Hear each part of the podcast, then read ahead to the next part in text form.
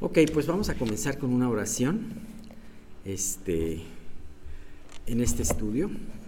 Que Dios guíe todo lo que vamos a ver el día de hoy. Señor, te damos muchas gracias porque podemos estar reunidos para escuchar tu palabra.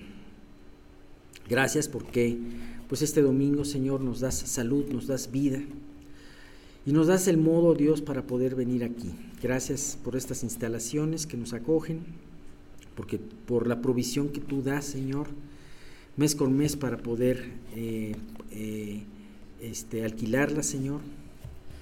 Y Padre, pues gracias sobre todo por las bendiciones y los cuidados que tienes para cada uno de nosotros en nuestras vidas. Señor, muchas veces estas bendiciones no las vemos, porque muchas veces vemos lo que nos falta, más no lo que tenemos.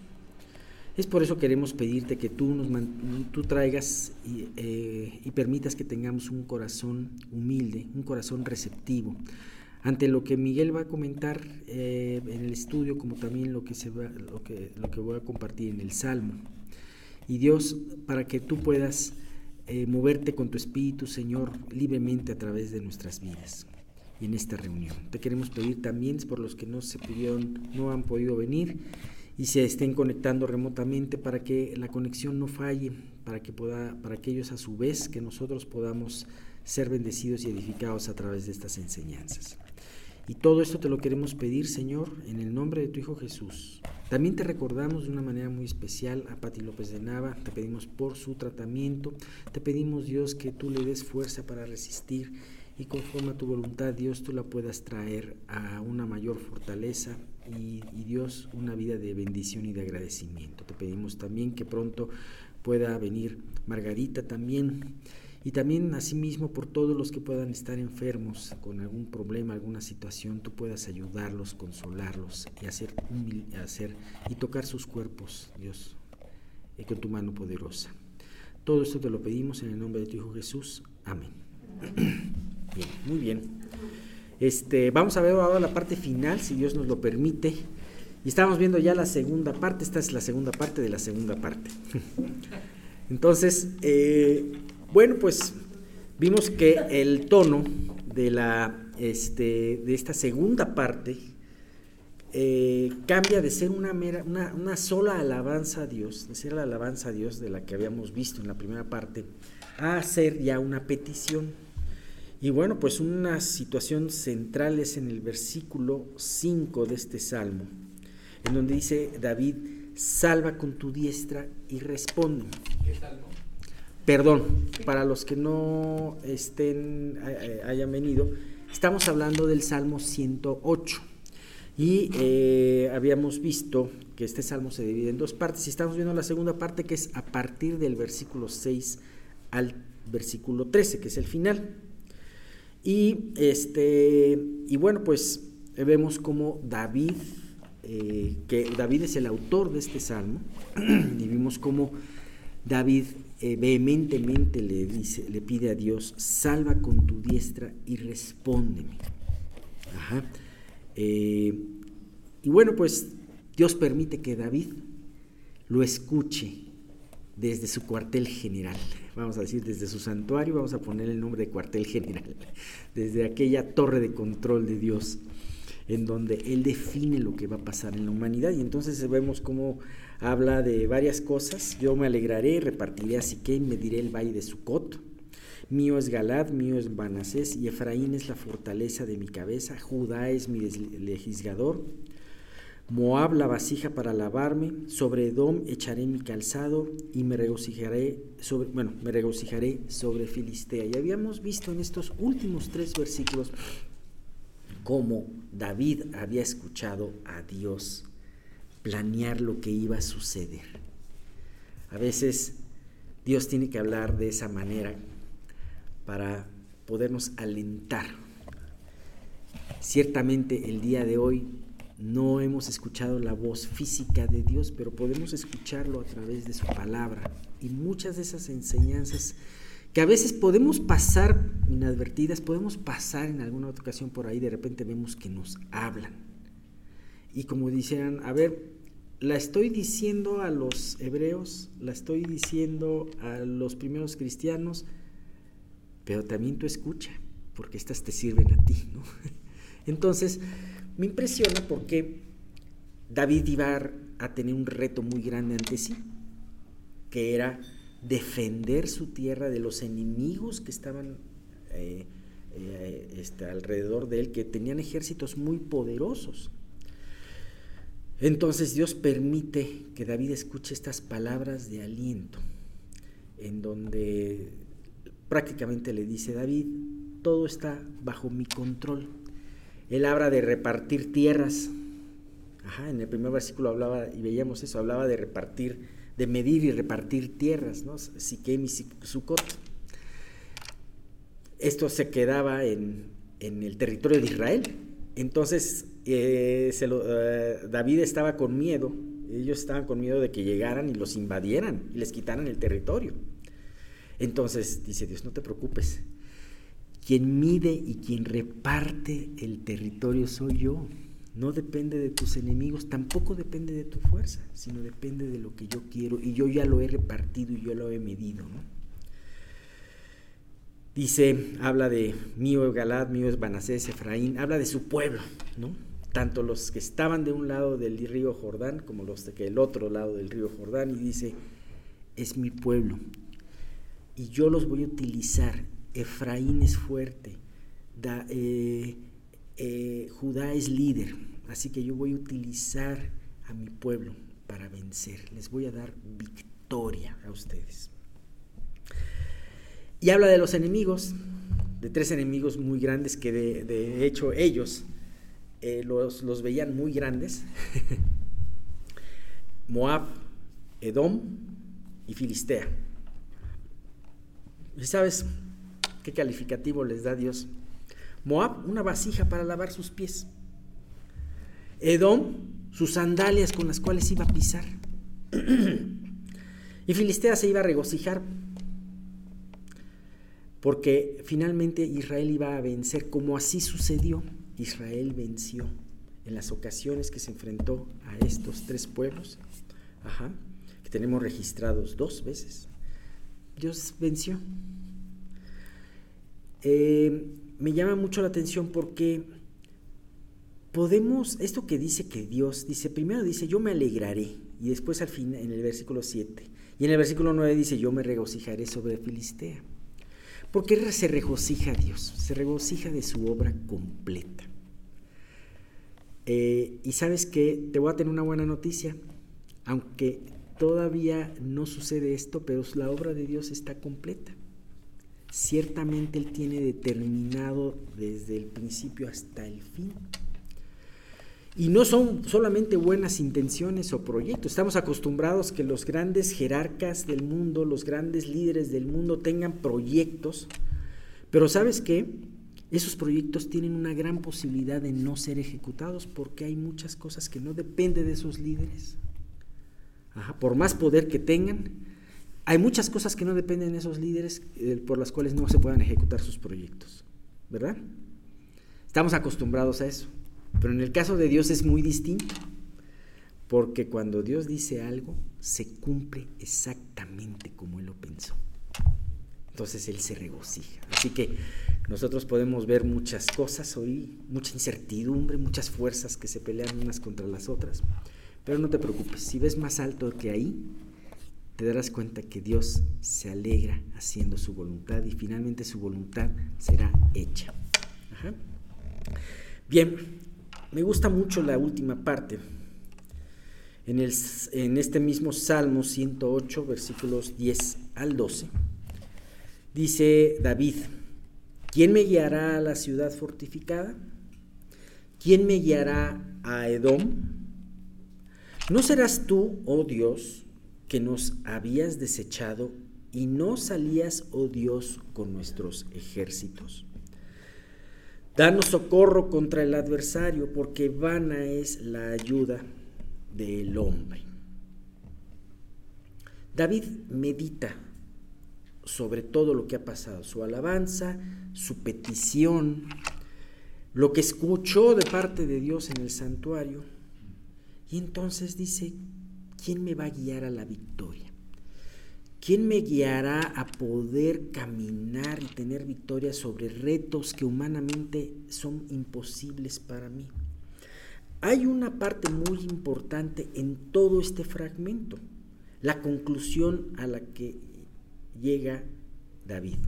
Aquí lo hace de una manera poética y lo hace a manera de pregunta. ¿Quién me guiará? Desde luego David sabía la respuesta. Y fíjate que esta pregunta va muy, este, va muy al, al caso con lo último que dice, porque vana es la ayuda del hombre. ¿Quién me guiará a poder vencer a Edom, a entrar, y especialmente, ya no se menciona Edom ni Filistea, pero ya no se menciona Moab ni Filistea, sino menciona Edom. ¿Quién me guiará a la ciudad fortificada?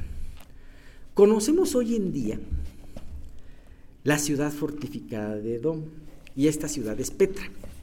Ustedes han visto, eh, o, es probable que es muy probable que sea Petra. Y, este, y esta ciudad ustedes han visto, pueden inclusive ver de estos eh, youtubers que les encanta hacer viajes y que a veces son muy interesantes esos programas, eh, gente que, que ha visitado Petra y que te enseña cómo entra Petra y a la hora de entrar a Petra cómo está la ciudad, ¿no? Y es una ciudad, y era, Petra, déjame decirte que era una ciudad asombrosamente difícil de conquistar. Petra tenía, dice la ciudad amurallada, realmente Petra tenía una, ciudad, una muralla natural. Es más, no solamente tenía, tenía, una muralla, sino la misma ciudad estaba labrada en la, muralla. Muchas de las cosas estaban labradas en la muralla estaba enclavada en el monte y labrada en el monte. Para poder llegar a ella, y de hecho tú lo puedes ver en cualquier documental mm, nuevo, este, se tiene que llegar a través de un, estrecho, un desfiladero que una pared de piedra y otra pared de piedra, y es un desfiladero muy angosto. Entonces era, era la única forma de poder accesar a Petra y eh, era muy fácil que cualquier ejército que se atreviera a pasar por ahí pudiese ser encerrado. Eh, estaba en un lugar muy vulnerable. Y bueno, gracias a Dios que ha permitido que esta ciudad se haya quedado en, aún en condiciones muy buenas de, este, de, conservación para poder eh, entender a través de ella esta y otras tantas profecías de Dios, que escribió a través de esa. ¿no? Así que para conseguir conquistar Petra y para conquistar a Edom era un reto realmente imposible de alcanzar para el propio David. Por eso dirige sus ojos y dije, dije y dirige, perdón, su oración para con Dios, el único que podía llevarlo a la victoria. Ahora, este reto suponía una dificultad mayor, no solamente era creer en Dios, Sino si tú te fijas, dice, cuando él se dice, ¿quién me guiará hasta Edom? Dice, ¿no serás tú, oh Dios, que nos habías desechado y no salías, oh Dios, con nuestros ejércitos? Fíjate. Aquí habla algo que no tenemos ciertamente un registro anterior. ¿Qué pasó en, eh, durante fue el reinado de David? O a lo mejor habló del reinado de Saúl. No lo sabemos con a ciencia cierta, pero decía, ¿no serás tú quien nos guíe quien anteriormente nos había desechado? ¿Sabes? Cuando tú acabas de salir, una disciplina de Dios es a veces dejarte solo a tus consecuencias. Cuando tú te apartas de Dios, Dios se aparta de ti. Ok, perfecto. ¿No quieres depender de mí? Hazlo tú solo y atenta a las consecuencias. Y entonces, David, perdón, Israel durante muchos años se había apartado de Dios y había seguido sus ídolos. Y entonces, y había confiado mejor en vez de Dios, había confiado en Egipto o había confiado en otros reinos. Entonces Dios se hizo a un lado, ok, enfréntalos tú solo. Los dejó solos en la batalla. Y esta era una disciplina. En este sentido, David pues está en una situación en donde ya alaba a Dios y va a, presentar una situación difícil. Y sabes que él tiene que confiar que Dios lo ha perdonado y que efectivamente Dios lo va a acompañar. Cuando por alguna razón tu relación con Dios se ve lastimada y tienes que enfrentar y, y, te arrepientes, tienes que confiar completamente, es muy importante eso, de que Dios te va a seguir respondiendo y que Dios sigue teniendo el mismo cuidado en tu vida. Eh, ahora, eh, Dios constantemente prueba nuestra fe. Y en ocasiones nuestra, eh, nuestra incredulidad se puede manifestar de dos maneras. A veces nuestra incredulidad hacia las cosas de Dios se manifiesta a través de dudar de su poder o de dudar de que su poder sea suficiente. Les voy a poner un ejemplo. Segunda de Reyes 7.2.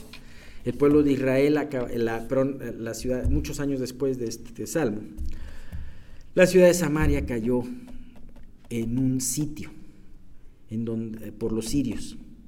Y entonces no había comida. Cualquier porción de comida era carísima. Entonces Dios, el rey fue a consultar a Eliseo, un profeta de ese entonces. Y fue con un ayudante. Con su séquito tenía un ayudante sobre el cual reposaba su brazo. Y entonces, cuando fueron a consultar a Elías, a Eliseo, Eliseo dijo, el día de mañana la comida va a estar súper barata. no le dijo así, ¿verdad? le dijo con otras palabras. Pero, eh, y entonces la persona dice, y el príncipe cuyo brazos el rey se apoyaba, respondió al varón de Dios y le dijo, si Jehová hiciese ahora ventanas en el cielo, ¿sería esto así? Y entonces él, o sea, Eliseo dijo, he aquí que tú lo verás con tus ojos, mas no comerás de ello. Entonces, aquí este príncipe dudó completamente del poder de Dios. Ay, aunque Dios hiciera que nos, o sea, Dios no puede hacer esto. Dios eh, Dios no, no, o sea, esto se le salió del control a Dios. Entonces eso es de dudar del poder de Dios, es una forma en que nuestra incredulidad golpea a Dios. Pero en otras ocasiones también hay otra forma de incredulidad y es cuando nosotros dudamos en el amor y en las intenciones de Dios para con nosotros. Y eso te lo voy a decir con una simple frase. ¿Realmente Dios tendrá lo mejor para mí? Fíjate, aquí hay un ejemplo de un leproso que se le acercó muy temeroso a Jesús y le dijo lo siguiente, está en Mateo 8.2. He aquí vino un leproso y se postró ante él diciendo, Señor, si quieres puedes limpiarme. ¿Sabes? Este leproso no tenía ninguna duda en que Jesús podía tener el poder para limpiarlo. Pero si quieres, puedes limpiarme. O sea, a veces sabemos que Dios es poderoso. Dios puede, como Miguel a veces pone el ejemplo, Dios puede regalarnos un planeta de oro. Podría serlo. Ajá. Pero, y, no tenemos ningún problema para, para creer eso. Pero Dios tendrá lo mejor para mí en los momentos cuando me falta, por ejemplo, para completar la quincena. O, me o tendrá lo mejor en esta situación por la cual estoy teniendo un problema. O sea, Dios puede hacerlo, pero querrá hacerlo. Y si no lo quiere hacer específicamente esto que le estoy pidiendo, porque tampoco Dios es un genio de la lámpara maravillosa que está a, a, tus órdenes y cumple tus deseos, ¿no? Sino que es, Él te da lo mejor en base a un plan que Él tiene. Y realmente confiamos que ese plan es un plan no solamente que es el mejor, sino que está hecho con amor para con nosotros. Entonces, esa es otra forma en donde podemos golpear a, Dios con nuestra incredulidad. Bien. Ahora, la Biblia no registra exactamente por qué Dios había estado indignado con, con Israel. Sin embargo, muchas veces la indignación de, su, de Dios para con su pueblo se debía a que ellos dejaban de poner sus ojos en Dios. Y entonces, al dejarlos de poner en Dios, lo, lo empezaban a poner en sus ídolos y en el hombre. Israel era muy proclive, especialmente Judá, era muy, muy, muy proclive a, en vez de confiar en Dios, confiar en algún ejército, ya sea Egipto, ya sea Asiria, para poder, este, eh, ¿cómo se llama? Eh, eh, tener la victoria. Confiaba en el hombre y en muchas ocasiones, inclusive vemos la historia de un par de reyes por ahí, de Judá, que en un principio buscaron a Dios, pero de repente en otra ocasión agarraron el tesoro del templo para poder alquilar a otro rey y poder combatir. Entonces, muchas veces pasa esto. Ahora, lo hermoso es que aquí David le piste vehementemente una vez más socorro a Dios. Y entonces él, él hace una frase que dice, dame socorro contra el adversario, dice el versículo 12, porque vana es la ayuda del hombre. Ahora, entiéndase la ayuda del hombre como no solamente la ayuda de un ejército, o no solamente la ayuda de, eh, eh, de los demás. Si tienes un amigo rico, si tienes un amigo influyente, entiéndase también los propios recursos que tú puedes tener. El hombre incluye también tú mismo, ¿no? Vana es así como la ayuda de cualquier recurso que pueda tener fuera de mí, es que sea recurso humano, también mi propio recurso humano. Y esto muchas veces es lo más útil que nos pasa en nuestra vida pensamos que confiamos en Dios cuando realmente estamos confiando en nuestro propio recurso humano. Y entonces, eh, se puede manifestar de dos maneras esa confianza en nuestro propio recurso. Ya sea enalteciéndonos y alejándonos de Dios y resolviendo las cosas como sabemos nosotros resolverlas, o creemos nosotros saberlas resolver, o por el otro lado, eh, tirarnos a la pusilanimidad y decir, como confiamos en nuestros recursos y vemos que no tenemos recursos, entonces decimos, pues ya estamos perdidos, ¿no? Y entonces de las, de las dos maneras dejamos de ver a Dios. Eh, Moisés tuvo que aprender esto. Y él nos puede enseñar mucho acerca de esto. Dice Éxodo 4, del 13 al 14, cuando, Moisés, cuando Dios estaba eh, este, eh, cuando Dios estaba llamando a Moisés para liberar a Israel. Y fíjate que lo que pasó con la vida de Moisés, a los 40 años Moisés sintió un cargo por sus hermanos y quiso liberar a Israel, empezar a liberar a Israel, pero lo hizo con sus propias fuerzas y mató a un egipcio. Esto le costó tener que estar en el exilio 40 años. Y a los 80 años, pasaba todo lo contrario. Dios lo mandaba, Dios lo mandó y dijo, no, no, no, pero es que no, yo no la voy a hacer. Y le dijo tres veces o más. Y esta fue una de las veces que le dijo Éxodo 4 de los capítulos del versículo 13 y 14 dijo, y Moisés dijo, "Ay, Señor, envíate ruego por medio del que debes de enviar." o sea, entonces Jehová se enojó contra Moisés y dijo, "¿No conozco yo a tu hermano Aarón levita?" Y que Él habla bien, y aquí que Él saldrá a recibirte y al verte se alegrará en su corazón. Entonces David, perdón, entonces Moisés dijo, fíjate, la primera vez le dijo, tú vas a ir, dijo, no Señor, por favor no envíes, tú vas a ir.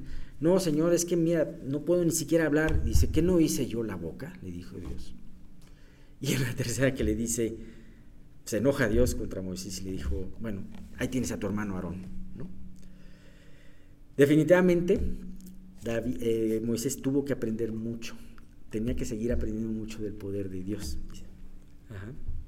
Así que esta enseñanza es, una muy buen, es un muy buen termómetro para que nosotros descubramos qué tanto hemos confiado en el hombre, incluyendo nosotros.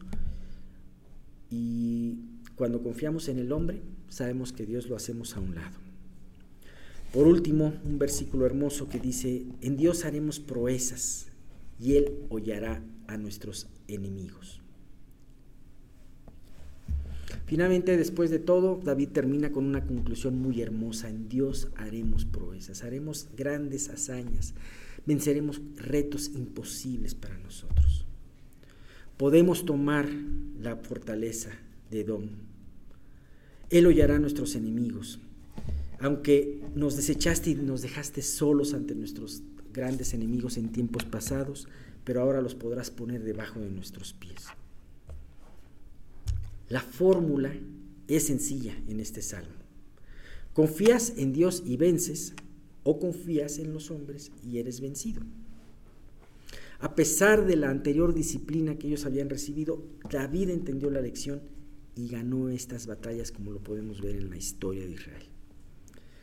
Así que Israel y David, su rey, tenían que alabar a Dios, confiar en Él y salir a la batalla. Por eso hablamos que este es un salmo del guerrero. No va a decir que el guerrero se va a cruzar de brazos y va y, no va a salir. Tampoco va a hablar de un guerrero pusilánime. La Biblia te prohibía salir a la tierra, a la guerra y reenrolarte en el ejército si eras pusilánime. Pero aquí te habla de alguien más bien que prepara su corazón en oración y en alabanza y está listo y dispuesto para salir a la batalla a favor de su Señor.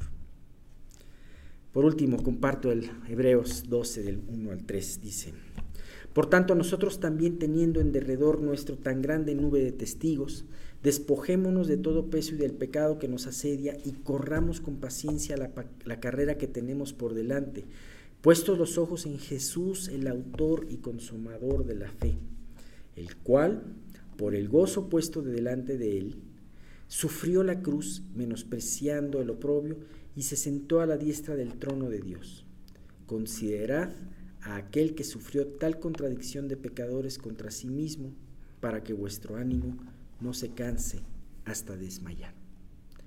Tenemos una gran nube de testigos, tenemos muchas vidas que podemos leer, podemos meditar, vidas dentro de la Biblia y aún vidas de misioneros y gente de Dios, no diferentes a nosotros, sino muy parecidos.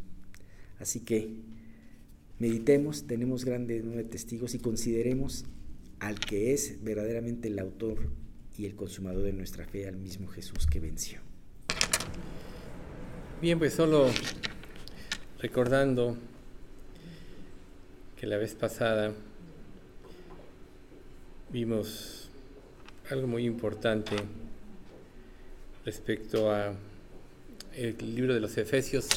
Recuerden, estamos estudiando los dones espirituales. Efesios es el único, el último libro que los menciona ampliamente.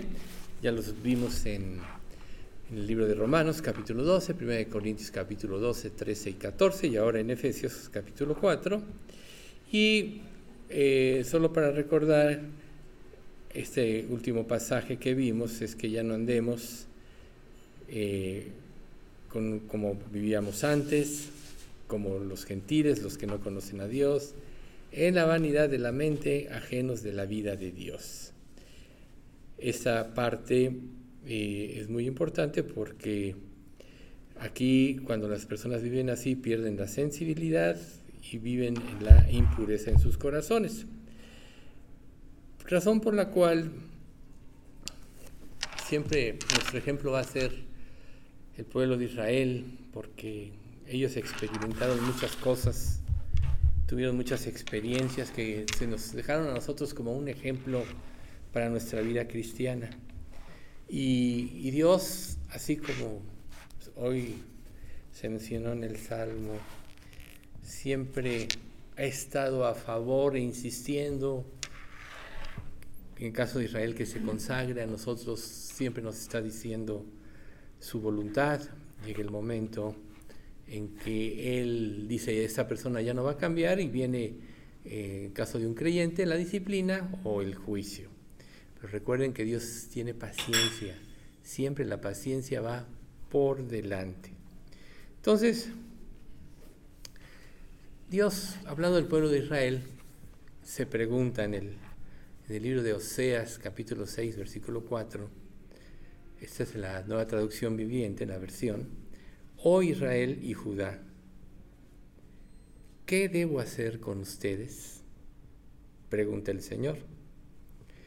Pues su amor se desvanece como la niebla de la mañana y desaparece como el rocío del sol. Esta, de alguna manera, lamento de Dios es muy importante porque sabemos que Dios siempre ha estado a favor de su creación y tristemente su creación no, no ha respondido en su mayoría. Entonces, cuando Dios dice, ¿qué debo hacer?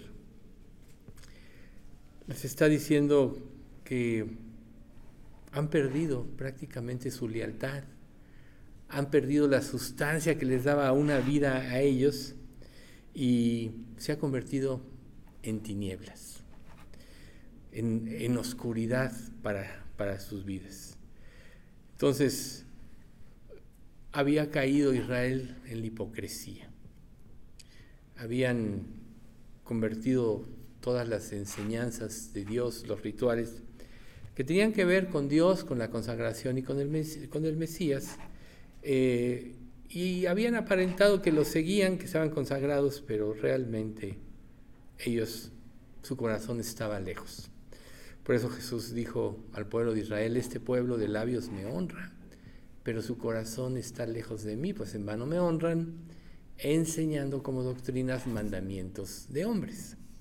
Entonces, si nosotros eh, analizamos un poco este último pasaje, podríamos preguntarnos, ¿dónde está nuestro corazón? A mí siempre me...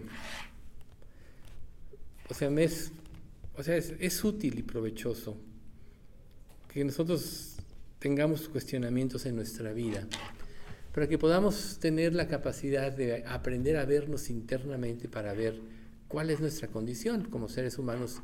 Siempre tendemos a justificar nuestros hechos y cuando justificamos, la evidencia es que no nos queremos arrepentir, sino que queremos seguir con la vida que tenemos, queremos seguir con la trayectoria que ya llevamos y muchas veces no pensamos que esa trayectoria nos lleva a, a la destrucción.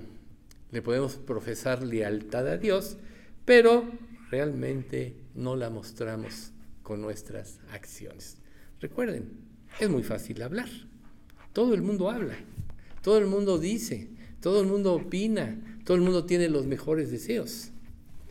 Pero a la hora de actuar, pocos, muy pocos viven o actúan conforme a lo que dicen o conforme a sus convicciones.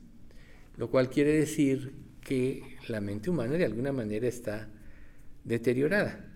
Entonces, para que nosotros podamos ser, aprender a ser leales, siempre tenemos que primero ver qué es lo que se opone a que hagamos la voluntad de Dios y estando conscientes de alguna manera, tenemos que tomar, o mejor proceder a tener una renuncia. En el libro de, de Hechos, versículos 24 y 32 dice, pero de ninguna cosa hago caso, y estimo preciosa mi vida para mí mismo, con tal de que acabe mi carrera con gozo y el ministerio que recibí del Señor Jesús, para, para dar testimonio del Evangelio de la gracia de Dios. Fíjense, aquí estaba la orden de prioridades de Pablo. No hago caso de lo que esté fuera de la Biblia, ni estimo mi vida preciosa ¿Por qué? El que quiera salvar su vida la perderá, pero el que pierda su vida por causa de mí del Evangelio, éste la hallará. Con tal de que acabe mi carrera con gozo. ¿Qué es acabar la carrera con gozo? Sino vivir conforme a la voluntad de Dios. Ejercer el don que Dios te ha dado para el servicio para el cual te fue dado, para el servicio de la iglesia. Entonces Pablo más adelante, exhortando precisamente al, al pueblo del Señor, dice, y ahora hermanos, os encomiendo a Dios y a la palabra de su gracia, que tiene poder para sobreedificaros y daros herencia con todos los santificados. O sea, es la palabra lo que nos va a sacar adelante, es la palabra lo que tiene el poder para hacer que seamos transformados. Recuerden que en el libro de Isaías dice, así será mi palabra que sale de mi boca. No volverá a mi vacía, sino que hará lo que yo quiero y será prosperada en aquello para que le envíe. Ese es el poder de la palabra de Dios. hace el efecto que Dios quiere que haga en nuestros corazones, pero nosotros tenemos que aprender a darle la reverencia necesaria, la que merece. Has engrandecido tu nombre y tu palabra por sobre todas las cosas. Por tanto, nada debe tener mayor autoridad en nuestra vida que su palabra, ni nuestro pensamiento, ni nuestras ideas, ni las corrientes filosóficas de este mundo, ni las costumbres, ni, ni lo que todo el mundo hace. Entonces, deberíamos de, o sea, el objetivo de nuestra vida cristiana una vez que somos salvos debe ser, y es lógico, glorificar a aquel que nos salvó.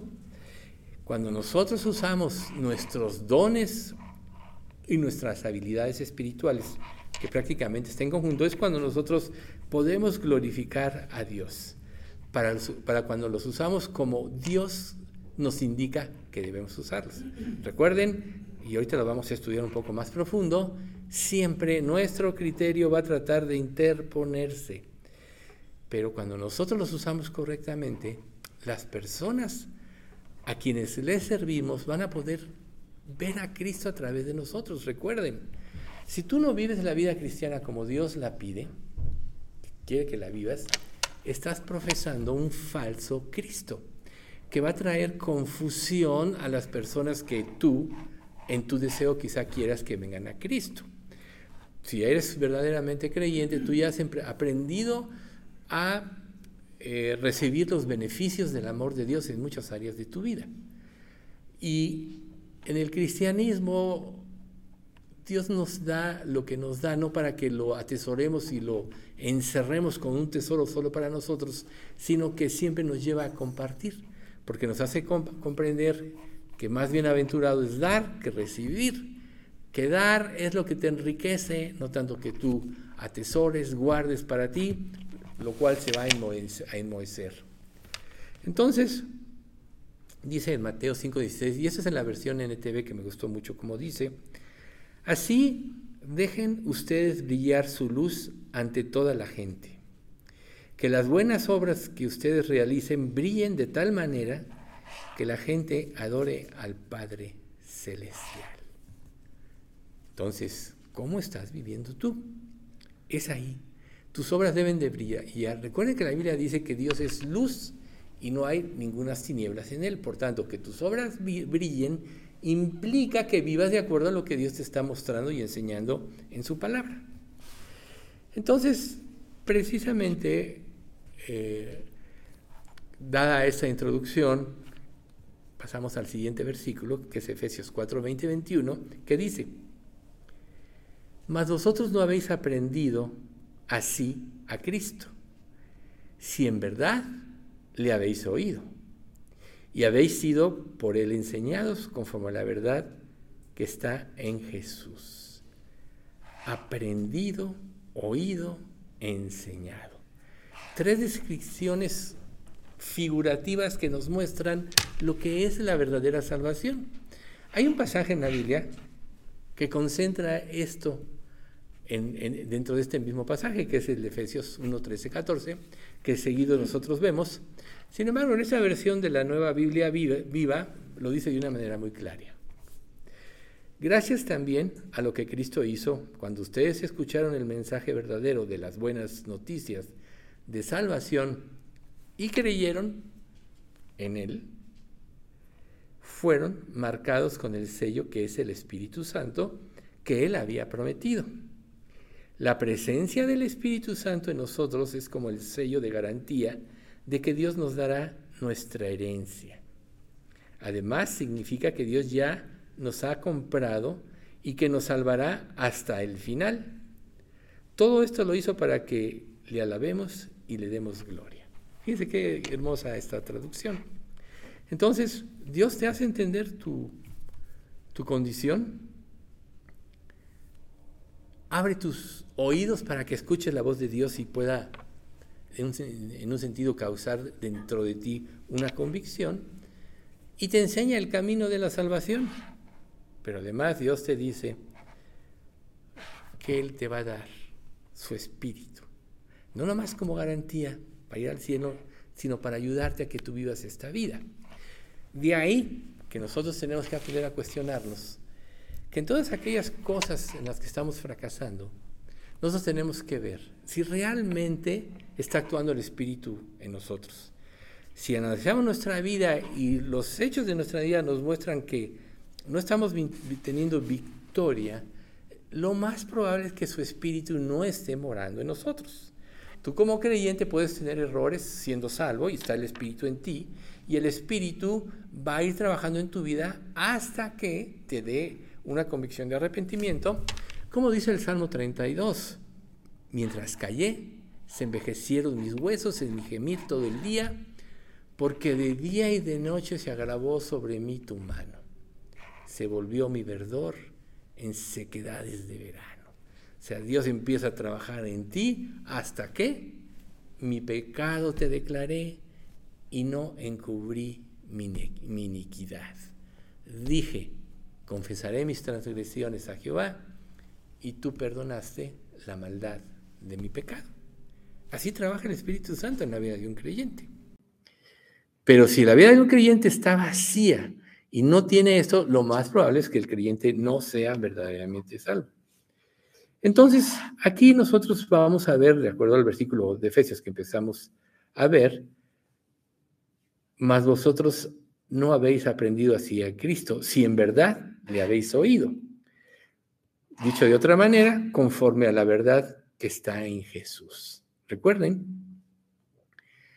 que ninguna mentira procede de la verdad.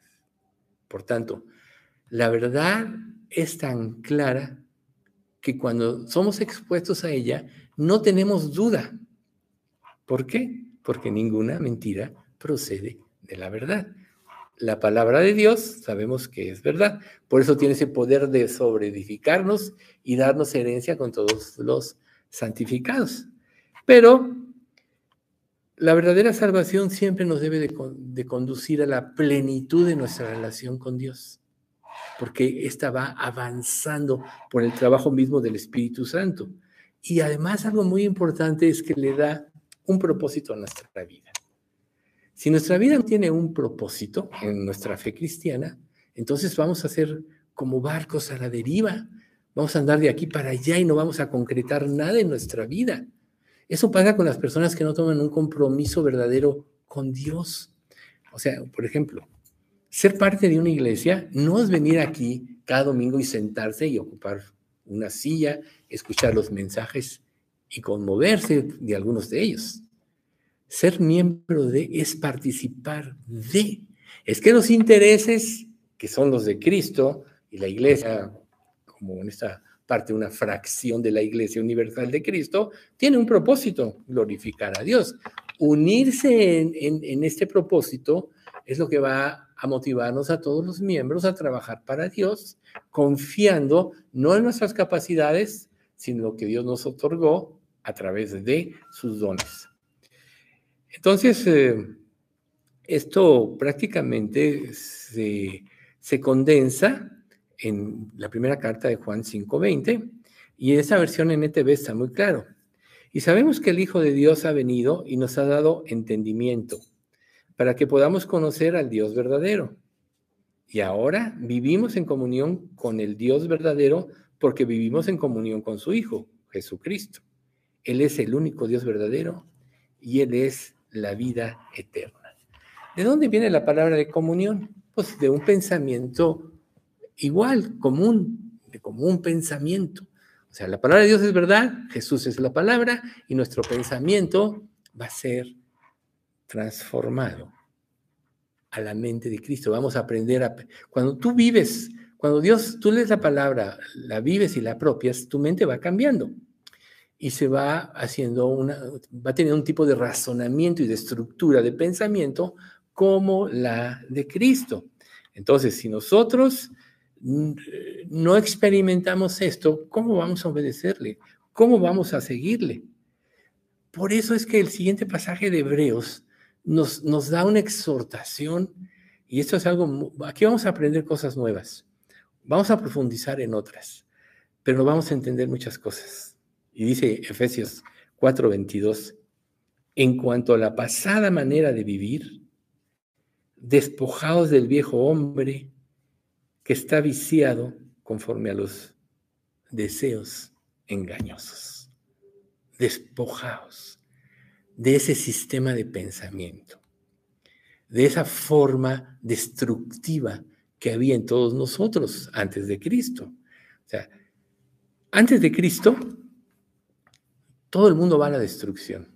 Hace cosas que sabe que le van a dañar y no le importa, con tal de obtener una supuesta satisfacción. Sabe que va a dañar a otros en cosas que hace y no le importa. ¿Por qué? Porque ni se ama a sí mismo y si no se ama a sí mismo no puede amar a los demás. Destruyen familias, ¿por qué? Porque si no se aman a sí mismo, ¿cómo van a amar a su esposa? ¿Cómo van a amar a sus hijos?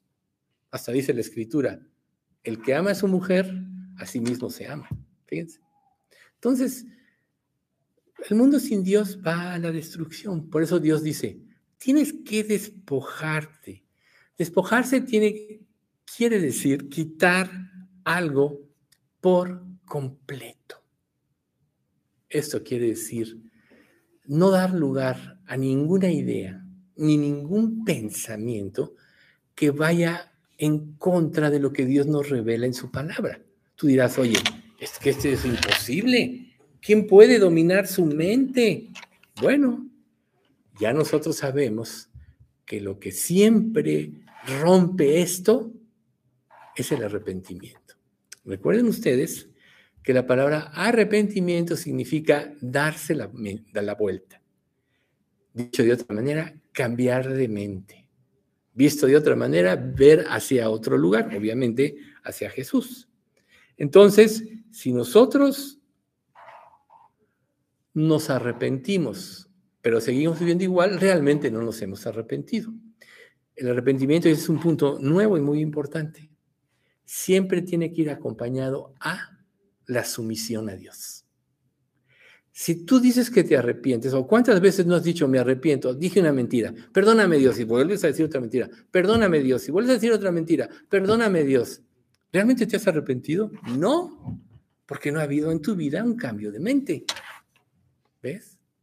Entonces el arrepentimiento siempre debe ir acompañado de someterse a la voluntad de Dios. Dios, yo pienso esto, pero si tú dices que, no, que yo no debo hacerlo, aunque para mí no esté mal, que si, que si vas a profundizar vas a ver que sí, pero puedes decirle esto, pero voy a creerte, ¿no? Como cuando Jesús le dice, después de dar un sermón a sus discípulos, echad la red, Señor, le dice, Pedro, si mal no recuerdo, Juan. Toda la noche hemos pescado y no hemos conseguido nada, pero en tu palabra echaré la red. ¿Y cuál fue el resultado? Que pudieron eh, recopilar o, bueno, pescar tantos peces que las redes se rompían. En tu palabra echaré la red. Entonces, eso es la sumisión. Dar, dejar la forma de pensamiento y de estructura que tú tienes, tus motivos de felicidad, tus motivos de vivir la vida, tus planes que generalmente van acompañados de egoísmo y de vanidad, de arrogancia y de orgullo, por dar paso a lo de Jesús. ¿Qué, ¿Cuál era la característica de Jesús? Jesús era una persona humilde. Volvemos a repetir este, este de Pedro, ¿no? Capítulo 2, que cuando le maldecían, no respondía con maldición. Cuando padecía, no amenazaba, sino que encomendaba su alma al que juzga justamente. Esto es una persona humilde. No ve para sí mismo, sino, ve en un sentido los intereses de Dios. Entonces, Colosenses nos explica de una manera muy clara esto, porque lo importante es lo que la palabra nos enseña. Capítulo 3 del 3 al 9 dice, porque habéis muerto y vuestra vida está escondida con Cristo en Dios. Cuando Cristo, vuestra vida, se manifieste, entonces vosotros también seréis manifestados con Él en gloria. Haced morir, pues, lo terrenal en vosotros. Fornicación, impureza, pasiones desordenadas, malos deseos y avaricia, que es idolatría. Cosas por las cuales la ira de Dios viene sobre los hijos de desobediencia, en las cuales vosotros también anduvisteis en otro tiempo cuando vivíais en ellas. Pero ahora dejad también vosotros todas estas cosas. Ira, enojo, malicia, blasfemia, palabras deshonestas de vuestra boca. No mentáis los unos a los otros, habiéndoos despojado del viejo hombre con sus hechos. ¿Ven ustedes? Ahí, aquí nos está narrando o condensando todo lo que yo les estoy diciendo. Tenemos que dejar atrás. Recuerden, si alguno está en Cristo, nueva criatura es, las cosas viejas pasaron. He aquí todas son hechas nuevas. La capacidad de un creyente de dejar las cosas atrás es total si depende totalmente del Espíritu Santo. La transformación del ser humano nunca va a estar dado por su propia fuerza o por su voluntad o por su deseo que sea, porque nosotros ya estamos fracasados ante el pecado. La victoria está en Cristo. Por eso Pablo en, en, en 1 Corintios 3 dice, a fin de conocerle y el poder de su resurrección y la participación de sus padecimientos, llegando a ser semejante a Él en su muerte. Aquí lo importante es el poder de su resurrección. La, participación de sus padecimientos es la capacidad de aprender a morir, a cambiar tu perspectiva de la vida y de las cosas por la de Dios. Pero en el poder de la resurrección es donde está la victoria del creyente. Entonces, nosotros tenemos que deshacernos de toda práctica que no honre a Dios. No puedo, Señor, sé que está mal, perdóname, cambia mi mente, cambia mi corazón. ¿Sí? Precisamente por eso Pablo los exhorta, según leímos ahorita en Hechos 20, a mantenerse en la palabra. Os encomiendo a Dios y a la palabra de su gracia, que tiene poder para sobreedificaros. ¿Qué quiere decir? Poner el fundamento correcto en nuestras vidas, en cada pensamiento, desechar todo lo turbio. ¿Por qué? Porque si nosotros no lo hacemos esto, no hemos hecho realmente un compromiso con Dios y no somos fieles. La salvación realmente, aunque le pertenece a Dios al 100%, en nosotros implica un compromiso con Dios. Primero, nuestra vida ya no nos pertenece. Y después, voy a vivir para ti. Tanto hiciste por mí que lo menos que yo puedo hacer en gratitud es hacer todo por ti. ¿Qué tan grande es tu gratitud por Cristo? Tan grande es como es tu consagración. Así de simple. No hay consagración, no hay gratitud, no has entendido. Pero mientras más entiendas lo que representa la cruz y de lo que te libró, más consagración vas a tener. Y es aquí precisamente donde nosotros tocamos, y esta parte la verdad me gustó mucho, que es la del viejo hombre. Nosotros sabemos, ahorita lo, lo vamos a leer, que este viejo hombre, en un sentido, al momento de la conversión, quedó sepultado. Eso te lo dice el capítulo 6 de Romanos. Dice, ¿qué pues diremos? ¿Perseveraremos en el pecado para que la gracia abunde? En ninguna manera, porque los que hemos muerto al pecado, ¿cómo viviremos aún en él? ¿O no sabéis que todos los que hemos sido bautizados en Cristo Jesús, hemos sido bautizados en su muerte? Porque somos sepultados juntamente con él para muerte por el bautismo, a fin de que como Cristo resucitó de los muertos por la gloria del Padre, así también nosotros andemos en vida nueva. Porque si fuimos plantados juntamente con Él en la semejanza de su muerte, también lo seremos en la de su resurrección. Sabiendo esto, que nuestro viejo hombre fue crucificado juntamente con Él para que el cuerpo del pecado sea destruido a fin de que no sirvamos más al pecado. Porque el que ha muerto ha sido justificado del pecado. Y si morimos con Cristo, creemos que también viviremos con Él. ¿Cómo vas tú a destruir en tu vida toda aquella inercia de maldad sembrada durante toda tu vida. ¿Cómo la vas a destruir? Una de las cosas importantísimas aquí es que cuando nosotros nos convertimos, nos arrepentimos y creemos, Dios nos libera de la esclavitud al pecado. Antes de Cristo, ningún ser humano puede dejar de pecar porque es esclavo del pecado, como dijo Jesús en Juan 8:34. De cierto, de cierto digo que todo aquel que hace pecado, esclavo es del pecado.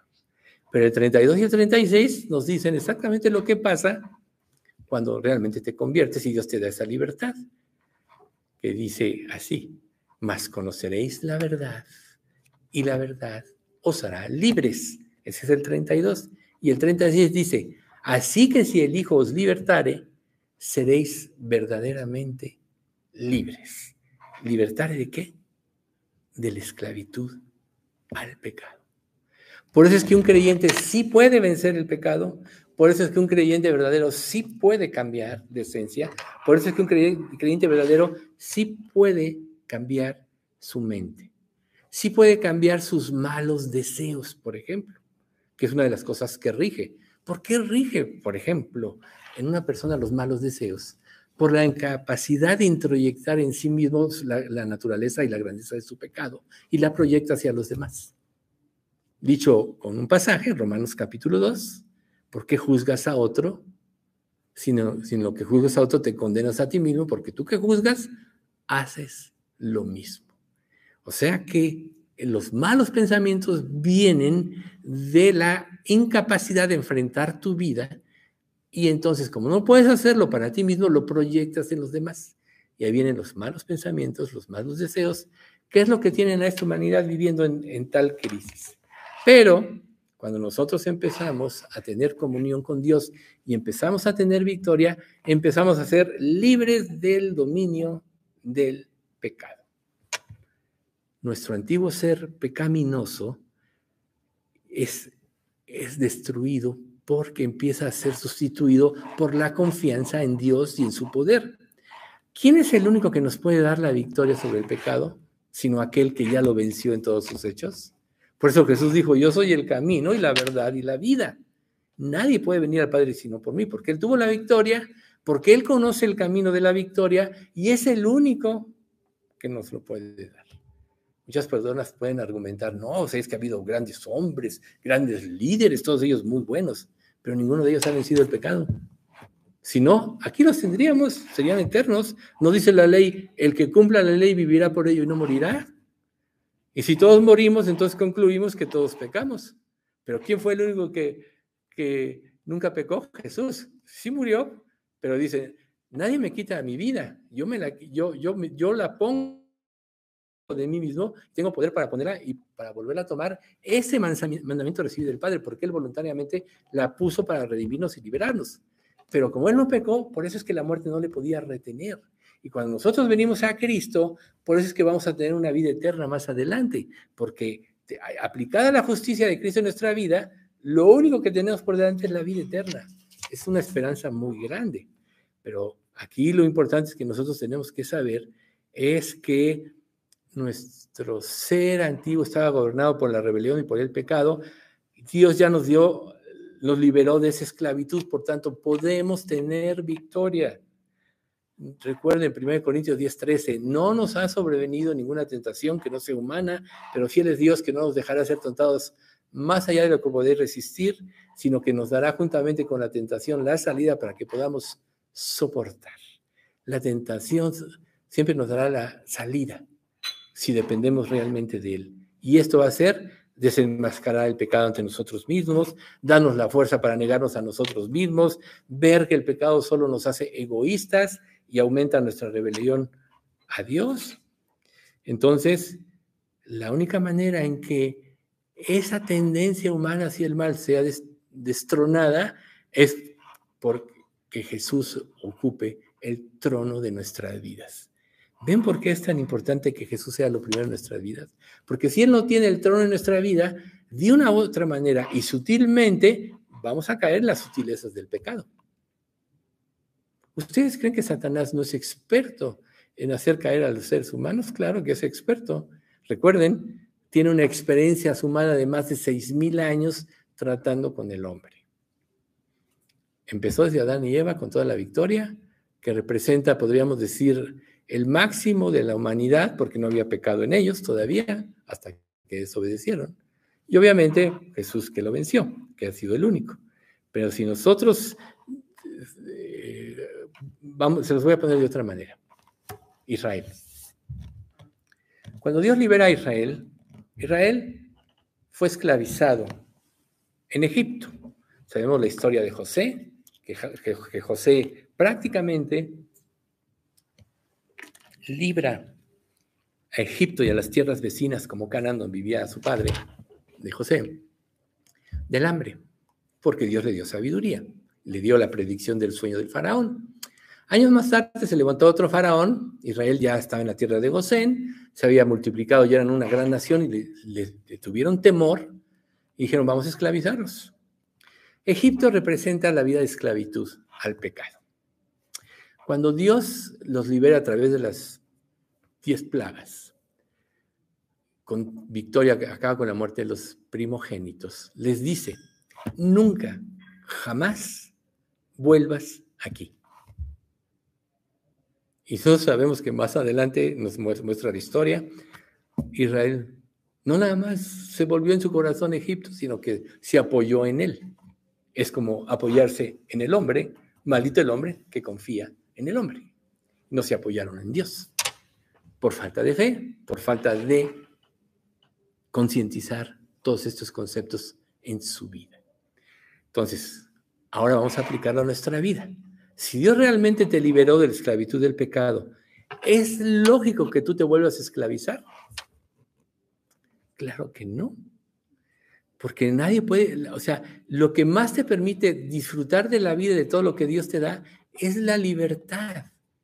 Por eso Pablo decía, critica la libertad que tenemos los hijos de Dios, critica nuestra libertad en Cristo. ¿Por qué? Porque Dios en su, Él hizo la creación para que disfrutáramos de ella.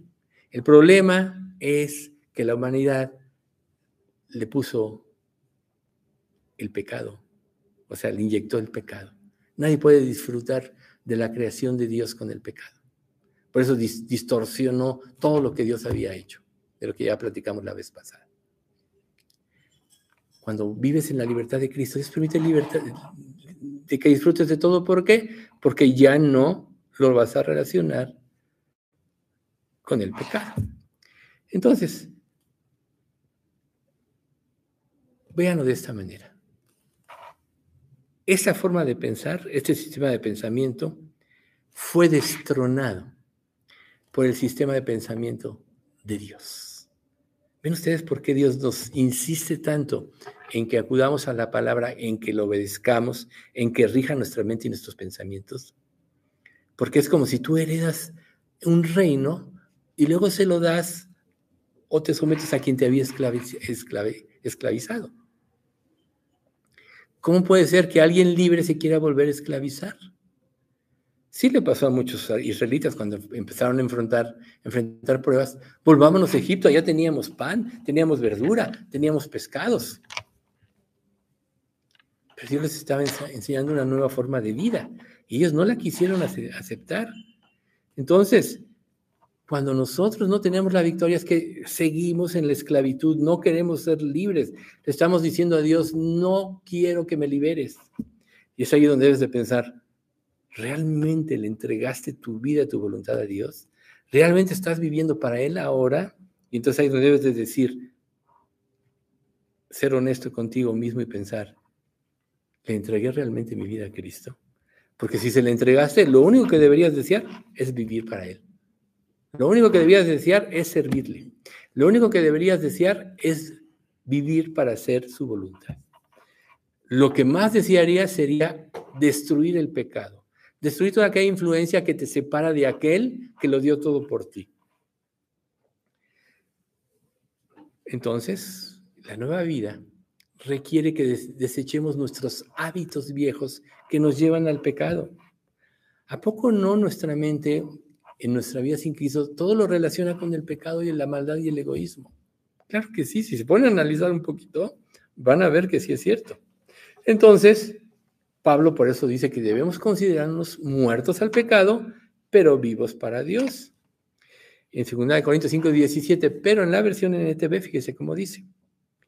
Eso significa que todo el que pertenece a Cristo se ha convertido en una persona nueva. La vida antigua ha pasado, una nueva vida ha comenzado. Ahí está. Se ha convertido en una persona nueva. Por eso, el que nace de nuevo puede dedicar su vida a glorificar a Dios. Él lo merece todo. Él te crió, Él te ha sustentado, Él te llamó, Él te convenció de pecado, Él te dio la fe para creer, Él te dio el nuevo nacer, Él preparó obras para que anduvieras en ellas, preparadas desde antes de la fundación del mundo. ¿No lo merece todo? ¿Qué es lo único que puede impedir que Dios tenga el trono en tu vida? Que tú quieras tener el trono. Y entonces eso implica que no has entendido. Porque si aquel que lo dio todo por ti no rige tu vida, es que no has entendido. ¿Tú sabes lo que es la vida eterna en la presencia de Dios? ¿Y sabes lo que es la vida eterna fuera de la presencia de Dios en el infierno? No quieres ni imaginarlo. Un lugar de tormento eterno donde vas a estar ardiendo día y noche por los siglos de los siglos, donde ya no va a haber retorno. En el infierno nadie se puede arrepentir. Esta vida es el momento para hacerlo. Hebreos 9:27, y de la manera que está establecido para los hombres que mueran una sola vez, y después de esto, el juicio. No hay otras vidas, no hay un, ¿cómo se llama? Purgatorio, ¿no? No hay otras oportunidades, no hay reencarnación para que vayas mejorando, no que mueras una sola vez y el juicio. Hoy es tu verdadera oportunidad. ¿La vas a tomar o la vas a desechar? Si tú no vives para darle gloria a Dios, es que no has entendido. Pero si has entendido, entonces ten la seguridad de que el Espíritu Santo te va a ayudar a que tú cambies. El Espíritu Santo te va a dar la fuerza, te va a dar el entendimiento para creer. Si no, ponte a pensar. ¿Quién fue aquel que inspiró las escrituras? El Espíritu Santo. Entendiendo primero esto, que ninguna de la profecía, ninguna profecía fue traída por voluntad, ninguna de la eh, profecía es interpretación privada, porque nunca la profecía fue traída por voluntad humana, sino que los santos hombres de Dios hablaron siendo inspirados por el Espíritu Santo. O sea, que el Espíritu Santo es el que inspiró los 66 libros que tenemos que conforman la Biblia.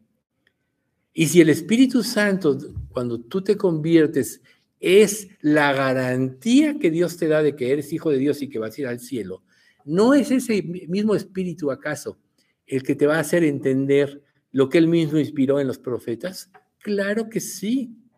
La palabra tú la vas a entender por la iluminación del Espíritu Santo. Pero ¿qué pasa si el Espíritu Santo no está en ti? Por más que quieras entender, no vas a poder. La Biblia no la puedes entender intelectualmente, porque es un libro espiritual. Dice en Juan 4:24, Dios es espíritu, y los que le adoran en espíritu y en verdad es necesario que adore. A Dios no lo vas a entender a través del intelecto. Y Romanos 1, ya, ya, ya lo sabemos todos, ahí declara cómo el hombre pudo ver a Dios a través de la creación y Dios lo cambió por una falsa adoración, para no leerles o no decirles todo el pasaje. Pero a causa de eso tuvieron una mente reprobada para hacer cosas que no convienen. Y así vemos a la humanidad ahora. Desecharon a Dios. Y muchos que se acercan a Dios intelectualmente nunca lo van a poder entender. Para poder entender la palabra tienes que humillarte ante Dios. Decirle, Dios, yo quiero aprender de ti. Muéstrame. Y Él te lo va a mostrar, porque te lo promete.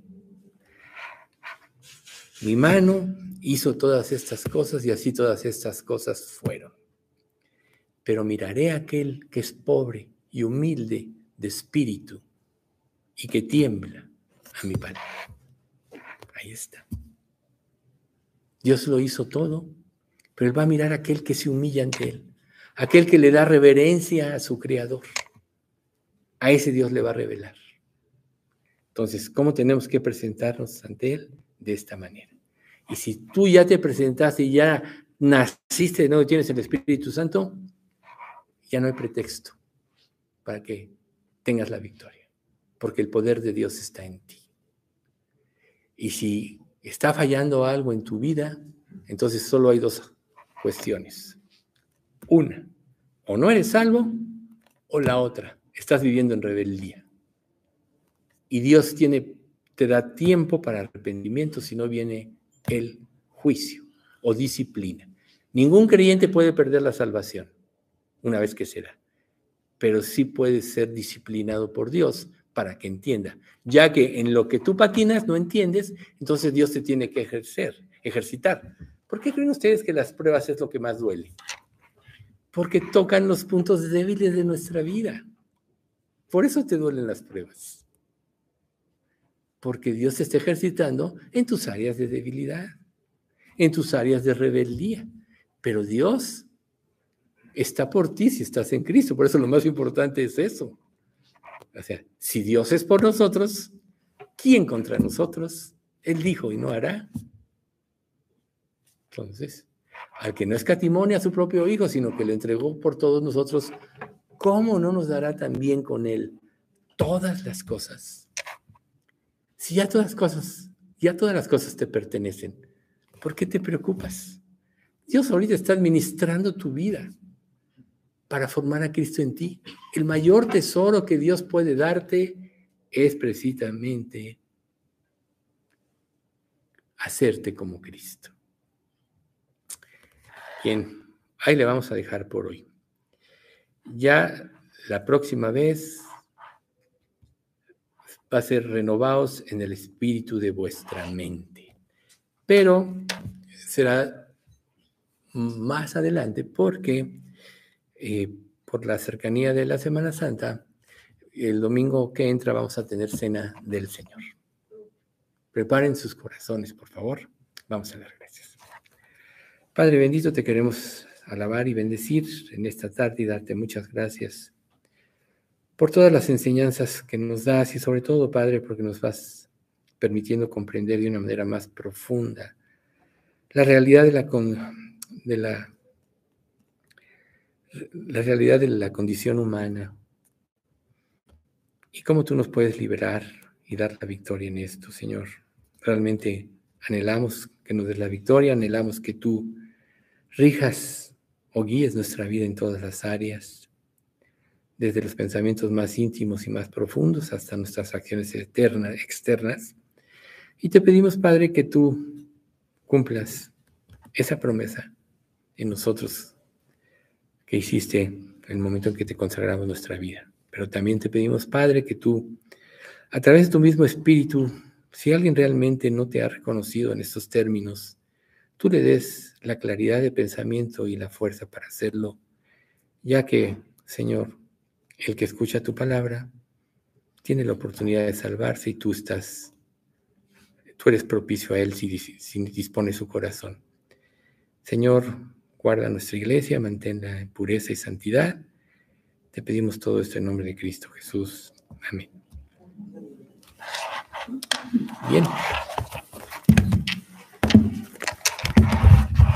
Vamos con los himnos.